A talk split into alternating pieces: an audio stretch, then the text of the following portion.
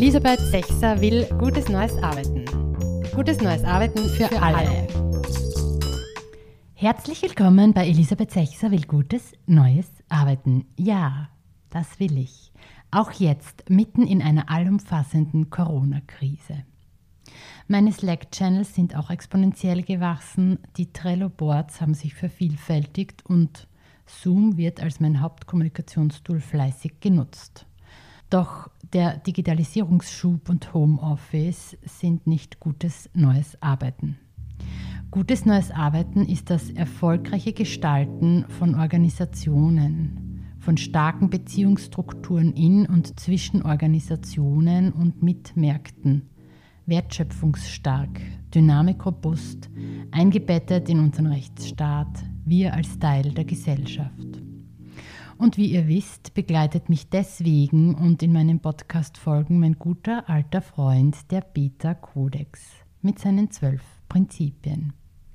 Er bildet die Grundlage meiner Arbeit als Organisationsentwicklerin und Coach und inspiriert mich immer wieder als Bürgerin in einer Demokratie und in einer Welt, die sich unbedingt von veralterten, verbrauchten, schädlichen Wirtschafts- und Managementtheorien verabschieden sollte. Denn es gibt gute, sehr gute, erwiesene Alternativen und diese sind in den zwölf Prinzipien zu finden. Bevor wir uns in der nächsten Folge wieder eines der zwölf Prinzipien genauer unter die Lupe nehmen, ein paar Beta-Codex-Splitter zum Nachdenken. Ein bisschen was Passendes von den Beta Codex Masters Silke Hermann und Nils Pfleging, gefolgt von Nahtstellenmeister Ernst Weichselbaum und dem Zukunftsforscher Matthias Horx. Danach ein paar Gedanken von der Wirtschaftspublizistin Ulrike Hermann in Verbindung mit Recherchearbeiten von Barbara Blaha und ihrem Momentum-Team. Abrunden werde ich diese Folge mit ein bisschen Alltag aus der Pflegearbeit in Zeiten des Covid-19. Vertiefende Links zu all dem hier findet ihr dann wie immer in den Show Notes.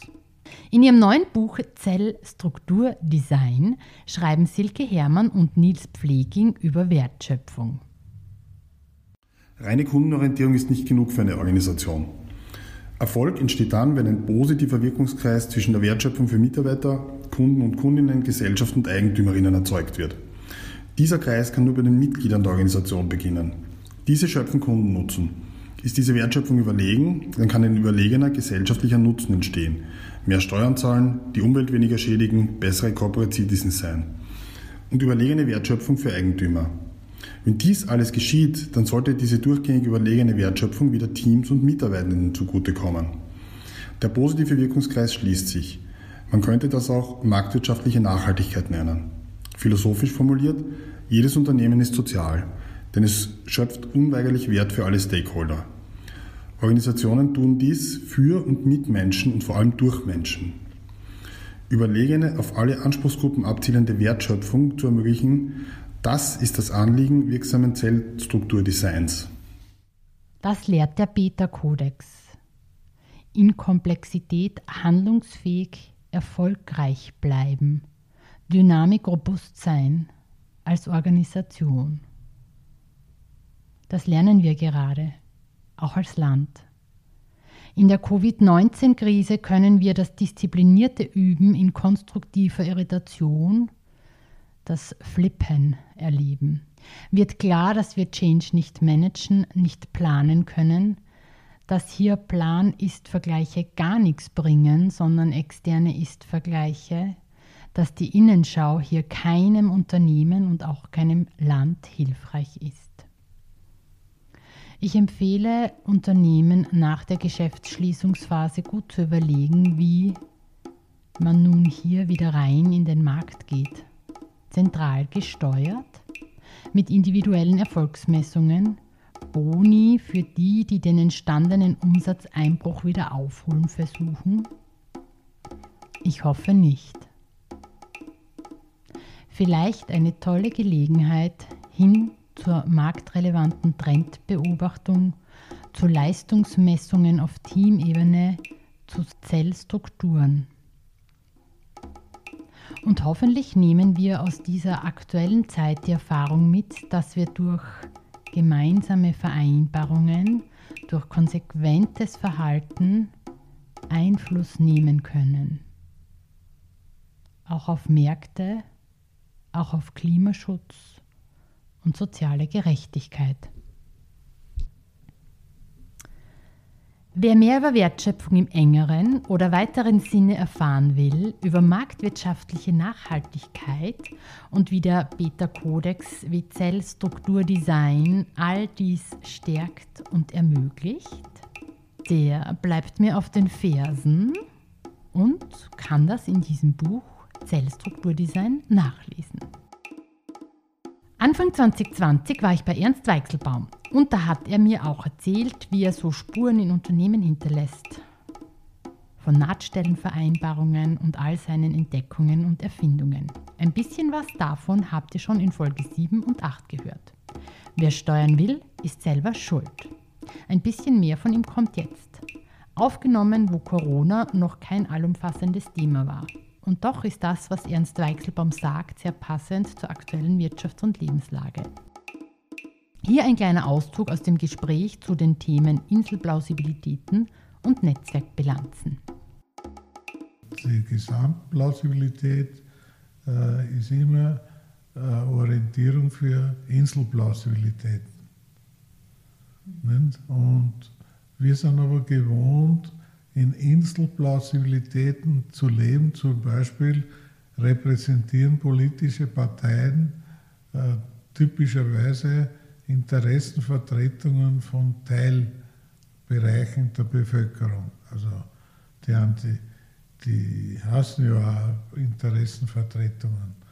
Nicht? Und wir erleben jetzt die Notwendigkeit, bei, bei Aufgaben, die nur von der ganzen Welt gelöst werden können, wie zum Beispiel Klimabeeinflussung oder Kapitalverteilung, dass wir eine Gesamtplausibilität brauchen und nicht mehr eine Inselplausibilität. Also es geht nicht darum, äh, wer zahlt keine Steuern, sondern wie bezahlen wir in Summe die Steuern so, dass sozialer Friede und die bei gleichzeitiger Lösung der Gesamtaufgaben gewährleistet ist. Mhm. Da steckt ja ganz viel demokratische Kraft in diesem Gedanken.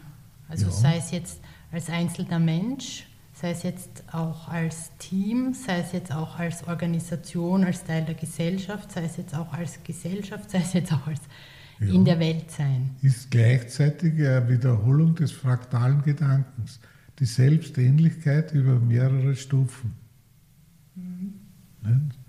Und äh, schon als, als, als, Schüler hat mich fasziniert die Frage, immer wenn es darum gegangen ist, dass man katholische Kinder und evangelische oder wer auch immer, äh, wer hat jetzt recht? Und, und das hat mich eigentlich nie befriedigt, sondern eher so eine Antwort auf die Frage, stell dir vor, was passiert, wenn alle es so tun? Geht es oder geht es nicht? Und wenn das immer nur eine Möglichkeit für eine Elite oder was ähnliches war, hat es mich irritiert. Es müsste doch möglich sein, äh, äh, so zu leben, dass äh, gleiches Recht für alle herrschen kann. Also ist wieder der demokratische Ansatz. Ja, beziehungsweise auch eben der ähm, Menschenrechtsansatz. Also ja, wobei mir alle Menschen sind gleich, das habe ich immer für einen Blödsinn gehalten, mhm. sondern habe ich immer sofort ersetzt, alle Menschen sind gleichwertig. Weil ich selber bin in der Früh ein anderer Mensch wie auf die Nacht. Mhm. Und, oder als Jugendlicher und als, als Großpapa. Mhm. Also ich glaube, dass da schon ein großes Missverständnis drinsteckt, dass eben Gleichsein kann man immer beweisen, dass das nicht ist. Der eine hat die Haut und der andere hat jene Haut. Aber gleichwertig können alle sein. Mhm.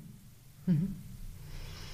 Ja, und das ähm, bedeutet eben für gutes neues Arbeiten auch in Organisationen auch zu schauen, wo orten wir Inselplausibilitäten und müssen die über überwinden und wie können genau. wir in Organisationen quasi Plausibilitätshorizonte... Ein Stockwerk höher steigen nicht, in der mhm. Plausibilität. Ja, also zum Beispiel in einem Interview mit der Julia Weinzettel habe ich ein Beispiel gebracht, das ich gern wiederhole. Nicht? Ich meine, dass es in Zukunft nicht mehr genügt, dass einzelne Firmen ihre Bilanz optimieren, sondern wenn wir mit dem Lieferanten, mit diesen Kunden ein Gesamtnetzwerk bilden, wie schaut eine Netzwerkbilanz aus? Das ist ja viel spannender, nicht? wenn alle aus einer Interaktion gewinnen. Das ist eine Wiederholung des kleinen Dialoges im Tagesgeschehen auf einer anderen Ebene. Aber es bleibt trotzdem so, wenn die Summe besser wird, äh, dann ist es stabiler, als wenn einer sich bereichert auf Kosten von anderen. Da kann ich irgendwelche Argumente herbeizerren, es bleibt aber doch äh, eher äh, ein Muster, das nach Krieg riecht und nicht nach Frieden. Wie Ernst Weichselbaum so schön sagt, Zukunft als Verlängerung der Vergangenheit zu sehen ist Bullshit. Wer also hofft, dass nachher wie vorher ist, hat Grundelemente des Seins, des Werdens, des Aufhebens noch nicht erfasst. Macht gar nichts. Es hilft jedoch sehr beim Zukunftgestalten, statt darauf zu warten, dass es wieder so wird wie früher. Was Ernst Weichselbaum in seiner langjährigen Arbeit mit und in Unternehmen macht, ist, Bausteine aus der Zukunft finden lassen. Also die strategische Arbeit im Unternehmen als die Ebene des Wollens zu sehen. Aus der Zukunft kommend in die Zukunft schauen. Das Jahr 2022 aus der Perspektive 2024 beschreiben lassen. Denn Strategie im Sinne von wollen bedeutet, sie kommt aus der Zukunft und hilft uns in der Gegenwart Zukunft zu gestalten. Passend dazu, Alexander Goudard hat mir vor kurzem als Sprachanregung für gutes neues Arbeiten ein Wort geschickt. Ein Wort von Matthias Horks. Es lautet Regnose. Hallo Elisabeth. Matthias Horks führt auf horks.com aus. Es gibt historische Momente, in denen die Zukunft ihre Richtung ändert. Wir nennen sie Bifurkationen oder Tiefenkrisen. Diese Zeiten sind jetzt. Mit der Technik der Regnose im Gegensatz zur Prognose regt Horks an, jetzt nicht in die Zukunft zu schauen, sondern von der Zukunft aus zurück ins Heute, um zu erfahren, nicht so sehr die Technik, sondern die Veränderung sozialer Verhaltensformen war das Entscheidende dass Menschen trotz radikaler Einschränkungen solidarisch und konstruktiv bleiben konnten, gab den Ausschlag. Die human-soziale Intelligenz hat geholfen. Hawks führt weiter aus, wir werden uns wundern, wie weit die Ökonomie schrumpfen konnte, ohne dass so etwas wie Zusammenbruch tatsächlich passierte. Obwohl es einen schwarzen April gab, einen tiefen Konjunktureinbruch und einen Börseneinbruch von 50 Prozent. Obwohl viele Unternehmen pleite gingen, schrumpften oder in etwas völlig anderes mutierten, kam es nie zum Nullpunkt. Als wäre Wirtschaft ein atmendes Wesen, das auch dösen oder schlafen und sogar träumen kann. Ja, hört ihr den Atem der Wirtschaft? Hört ihr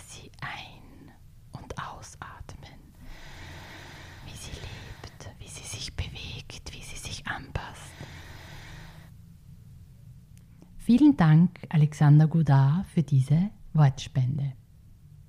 Nun ein paar Hard Facts. Die Leiterin des Instituts Momentum, Barbara Blaha, recherchiert gemeinsam mit ihrem tollen Team wichtige Zahlen, Daten und Lösungsvorschläge, die ich sehr empfehlen kann. Ihr Maßstab sind die sozialen und wirtschaftlichen Interessen der vielen. Sie arbeiten und verbreiten konkrete und konstruktive Vorschläge für eine nachhaltige und gerechtere Gesellschaft. Sie arbeiten fakten- und lösungsorientiert und vermitteln zwischen Politik und Wissenschaft, Zivilgesellschaft und sozialen Bewegungen. Mit skeptischer Haltung zu dem, was ist. Immer im Interesse der vielen. Hier ein paar zusammengetragene Facts von Momentum zur gerechten Verteilung der Krisenkosten. Darin mein aktuelles Lieblingswort für gutes neues Arbeiten. Very important words. Das ökonomische Leistungsfähigkeitsprinzip. Es braucht eine gerechte Verteilung der Krisenkosten. Während die Realeinkommen in Österreich seit Jahren stagnieren und 50 Prozent der Bevölkerung sich gerade einmal 2,5 Prozent des Nettovermögens teilen, besitzt das reichste 1 Prozent 41 Prozent des Nettovermögens und jedes Jahr werden 14 Milliarden Euro an leistungslosen Einkommen steuerfrei vererbt. Tendenz steigend. Es ist nun wichtig, dass nach dem Prinzip des ökonomischen Leistungsfähigkeitsprinzips Personen, die enorme Vermögen besitzen oder Spitzenverdiener und Verdienerinnen sowie Konzerne, die ihre Gewinne in Niedrigsteuerländern verschieben, auch ihren fairen Anteil an den Krisenkosten schultern. Zusammengefasst könnten die möglichen Aufkommen aus der Besteuerung von Vermögen, Erbschaften, Spitzeneinkommen und verschobenen Gewinnen fast 12 Milliarden Euro zum Ausgleich der Krisenkosten beitragen. Dazu passend und wirklich sehr zu empfehlen ein Interview mit Ulrike Herrmann. Sie meint, die Sparpolitik ist ein Irrweg. Um die Corona-Krise zu bekämpfen, müssen die Staaten jetzt Geld in die Hand nehmen. Damit die Wirtschaft nach Corona wieder wächst, sollten nicht die Unternehmen entlastet, sondern die Kaufkraft der Menschen erhöht werden. Und das gehe nur mit höheren Löhnen. Jetzt zeigt sich, dass die wichtigen Berufe eben nicht Immobilienspekulanten sind, sondern Pflegekräfte. Nach Corona müssen Vermögen endlich richtig besteuert und Steuerschlupflöcher geschlossen werden.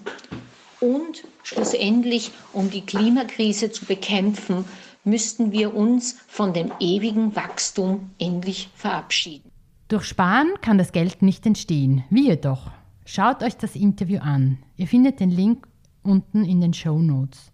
Ich schätze Ulrike Hermanns Blick und Sprache wirklich, wirklich sehr. Und weil es gerade so passt und so Thema ist und wir uns darum kümmern müssen, in einem Die Zeitartikel berichtet die Krankenschwester Nina Böhmer, dass sie Mundschutz und Kittel mehrfach benutzen soll und dann auch Menschen pflegen soll, wenn sie mit Corona infiziert ist. Sie fordert mehr als nur ein Danke. Ja, gemeinsames aus dem Fenster klatschen und die vielen politischen Danksagungen an diese tollen Pflegefachkräfte alleine bedeuten gar nichts. So werden sie nur zu peinlichen Muttertagsgesten und das Gegenteil bewirken. Fachkräfte stärken, anerkennen, aufwerten und schonen, statt komme was wolle ausnutzen, ausbeuten und bis zur Erschöpfung und Selbstgefährdung für uns hackeln lassen. Das Thema ist alt die Lage sehr ernst und der Handlungsbedarf neben aufbauenden Gesten über, überreif. Jetzt und nicht dann nach der Krise. Gemeinsam durch diese Zeit, ja, aber nicht um jeden Preis.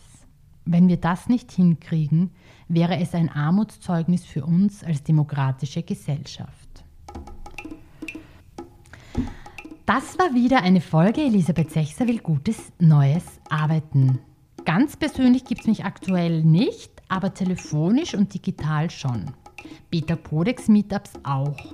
Das nächste große deutschsprachige digitale Beta Codex Meetup findet am 28. April statt und im Mai machen wir es international. Alle Sichtart-Events-Formate findet ihr auf meiner Startseite www.sichtart.at beziehungsweise sobald es wieder klar ist, wann wir uns face-to-face -face treffen können. Juhu! Wir haben diesmal zwei Lieblingsworte für gutes neues Arbeiten, die Regnose und das ökonomische Leistungsfähigkeitsprinzip, auf das uns beide Worte helfen, gut durch die Krise zu kommen und Zukunft zu gestalten. Schickt mir weitere Worte und gewinnt Sprachanregungen von Red42 und Sichtart. Vertieft euch gerne in den vielen Anregungen in den Show Notes und lasst mich wissen, wenn ihr eine Geschichte zu erzählen habt. In der nächsten Folge werde ich mit einem Unternehmer über einen Open Space Beta Transformationsprozess sprechen und das vierte Beta Codex Prinzip rund um Erfolg näher beleuchten. Mein Name ist Elisabeth Sechser. Ich habe eine Leidenschaft für die Zeit und ihre Fragen und eine nie enden wollende Lust, mich ihnen zu stellen. Ich hoffe, es war ausreichend Anregendes und Aufregendes dabei und freue mich schon sehr auf echtes Wiedersehen und wenn ihr meinem Podcast folgt und ihn weiterempfehlt. In der Zwischenzeit bleiben wir zu Hause, schnappen immer wieder frische Luft statt über und sind vor allem bei den Nachrichten vorsichtig, die mit den Worten beginnen, sicher keine Fake News. Gell? Elisabeth Sechser will gutes neues Arbeiten. Gutes neues Arbeiten für, für alle. alle. Der Härtefallfonds ist, wie der Name schon sagt, für Härtefälle, nicht für alle. Und Kurzarbeitszeit einreichen und gleichzeitig Aktionären Gewinne ausschütten. Und wenn die Deichmanns auf dieser Welt die Mietzahlungen gleich stoppen, kommt auch schäbig rüber. Gewinne verschieben, um Steuergeld zu kassieren oder um keine Steuern einzahlen zu müssen? Hm. Als großer Player am Markt sich aufregen, wenn die kleinen Player ein paar Wochen früher aufsperren dürfen, jammern in sauteuren Designeranzügen. Wo sind die Rücklagen geblieben? Das ist unfair rufen, was genau? Ich finde es unfair, solche Szenen, solch Theater zu inszenieren. Meine Oma würde rufen, hier fehlt Anstand, schämt euch. Aber die ist mit ruhigerem, also letztruhendem beschäftigt.